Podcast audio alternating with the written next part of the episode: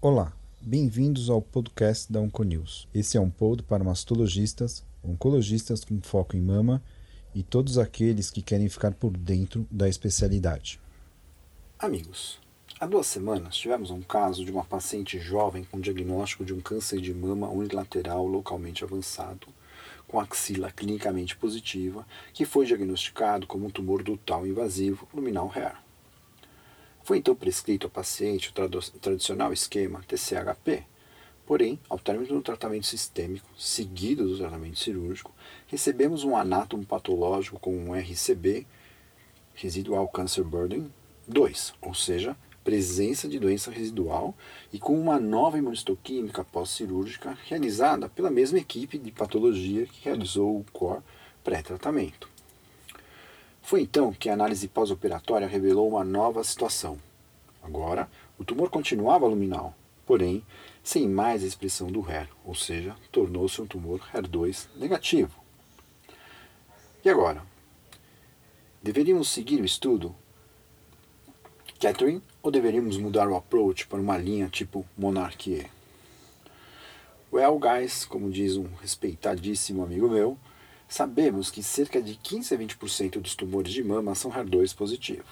Assim como sabemos que a terapia neoadjuvante com os atuais terapias anti-HER possibilitam uma resposta tumoral completa variável entre 40% e 60%. Assim como sabemos que a resposta patológica completa proporciona um desfecho prognóstico muito favorável. No entanto, existem aqueles casos onde essa resposta patológica não é atingida e, mesmo assim, ainda podemos resgatar um melhor ganho prognóstico quando acrescentamos o TDM1 na adjuvância.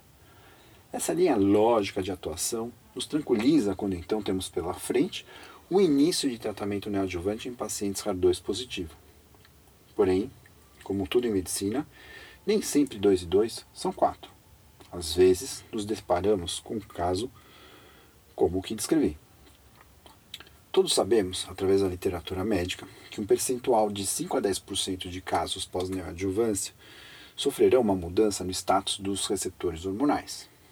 Porém, se pegarmos a revisão com cerca de 22 mil pacientes publicada pelo grupo japonês em 2016, onde cerca de 3 mil pacientes eram HER2 positivas, pré-tratamento neoadjuvante, veremos que cerca de 21% dessas se tornaram negativas após a neoadjuvância.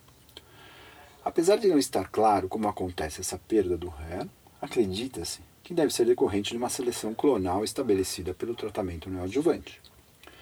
E é claro que essa mudança sempre nos provoca quanto ao prosseguimento do tratamento. Levando em consideração alguns estudos sobre essa alteração do status do HER2, vemos que todos têm alguma inconsistência, pois todos trazem algum tipo de viés. Discordâncias quanto ao tipo de biópsia pré-tratamento e pós-cirúrgica, ou pouco tempo de seguimento pós-tratamento, conforme a opção terapêutica realizada, ou estudos sem adjuvância após o, o término do tratamento sistêmico e cirúrgico e presença de doença residual, ou falta de ajustamento entre o RCB e os achados pós-operatórios. Em suma, esses estudos, por mais que surgiram um pior prognóstico das pacientes que negativaram HER2 pós-neoadjuvância, todos têm, de uma certa maneira, sua credibilidade questionada. Sendo assim, pessoal, hoje eu, Silvio Bromberg, mastologista, titular do Centro de Oncologia do Hospital Israelita Albert Einstein e da BP Mirante, apresentarei para vocês o estudo recém-publicado mais robusto sobre essa condição de mudança do status HER 2 para negativo após neoadjuvância. Esse estudo foi publicado na última Journal Surgical Oncology pelo grupo de Portland. Eles selecionaram 348 pacientes com diagnóstico de câncer de mama HER2 positivo durante os anos de 2011 a 2018, registrados em um sistema de registro multi-institucional. Encontraram cerca de 300 pacientes T1-T2, a maioria com carcinoma ductal infiltrante, e cerca de 200 pacientes dessas 300 receberam o esquema TCHP e 36% delas tinham axila positiva. Cerca de metade das pacientes após a neoadjuvância atingiram a resposta patológica completa, ou PCR. Entre as pacientes que não atingiram o PCR, 28% perdeu a expressão do HER2.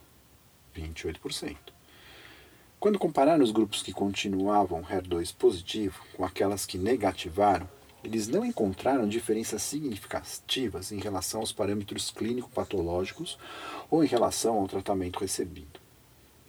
Independente do status do HER após a neoadjuvância, todas continuaram a receber terapia anti-HER associada ou não ao tamoxifeno ou inibidor de aromatase, conforme pertinência.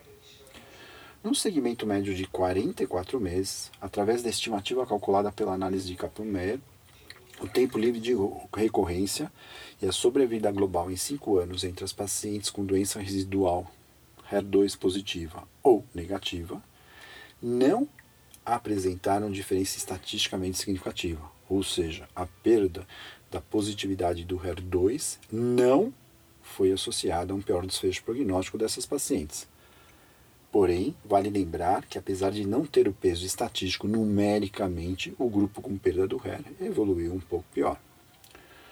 Bem, ainda na análise multivariável do grupo com doença residual sem resposta completa, a única variável que foi associada a uma pior sobrevida foi a presença da positividade da invasão vasculolinfática.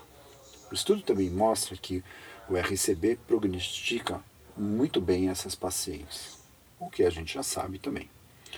Caros, esse é um estudo interessante.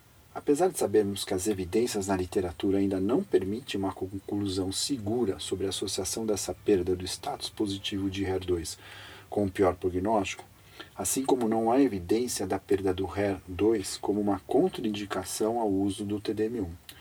E vale aqui, pessoal, lembrar que o ASCO-CAP não recomenda a retestagem do HER2 em doença residual pós-tratamento neoadjuvante.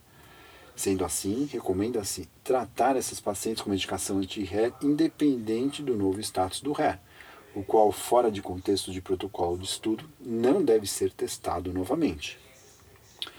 A indicação dessa terapia anti-HER em doença residual pós-quetenel é mandatória devido à diferença prognóstica comprovada no Catherine Trial, o qual faço a questão aqui de enfatizar que nesse trial as pacientes não testaram HER2 novamente na doença residual, ou seja, a medicação foi realizada mandatoriamente conforme o status do HER obtido no diagnóstico pré-tratamento neoadjuvante e, obviamente, na presença de doença residual. Enfim, pessoas, acho que esse estudo obriga uma discussão com seu staff oncológico. Afinal, Lembre que encontrarão essa situação em cerca de 20% dos casos de paciente HER2 positivo pós-neoadjuvância. That's all. Nos encontramos semana que vem com mais algum paper provocador. Abraço a todos.